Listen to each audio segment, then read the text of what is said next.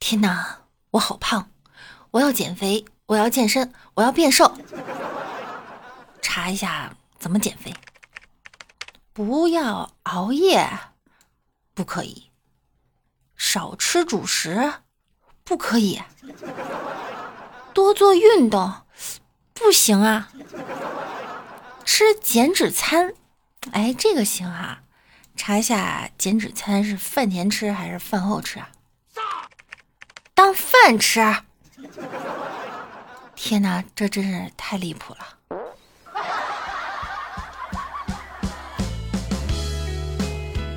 Hello，各位段友，欢迎您收听今天的万事屋哈。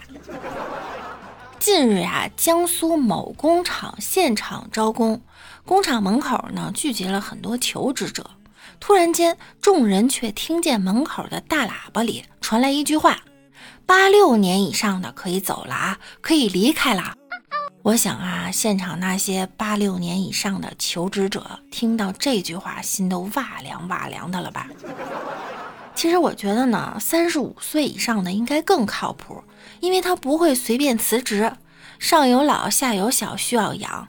年轻的想旷工就旷工，想辞职就辞职啊。最近还有一个新闻，上海一对丁克夫妻攒了三百万就决定退休了。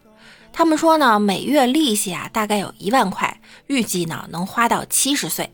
这个决定啊，连父母也表示支持。很多网友纷纷向他们投出了羡慕的目光，但是你们记住了啊，人家呢只是现金三百万，他不是资产三百万呀。在上海，本地人无房贷，丁克，消费欲望也不高，手里还有三百万现金，才敢提前退休啊。就算人家最后钱不够了，把房子一卖，千八百万的去个高级养老院，这不挺好吗？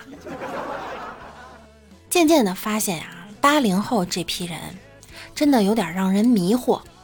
一批人呢已经当上了爷爷奶奶了，一批人还在谈恋爱，一批人还在当幼儿园孩子的爸爸妈妈，一批人出去打工，厂里已经不要了。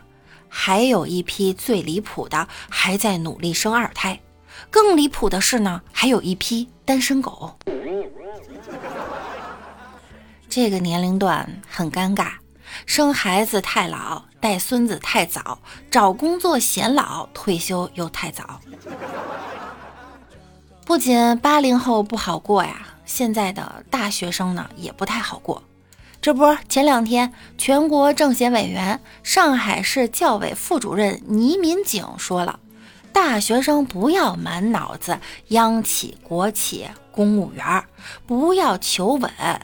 公务员这种工作啊，一眼能看到头，要到广阔的市场中去。但是你们听过一句话吗？宇宙的尽头是编制，编制的尽头是稳定。如果你不作死啊，体制内一辈子都不会下岗。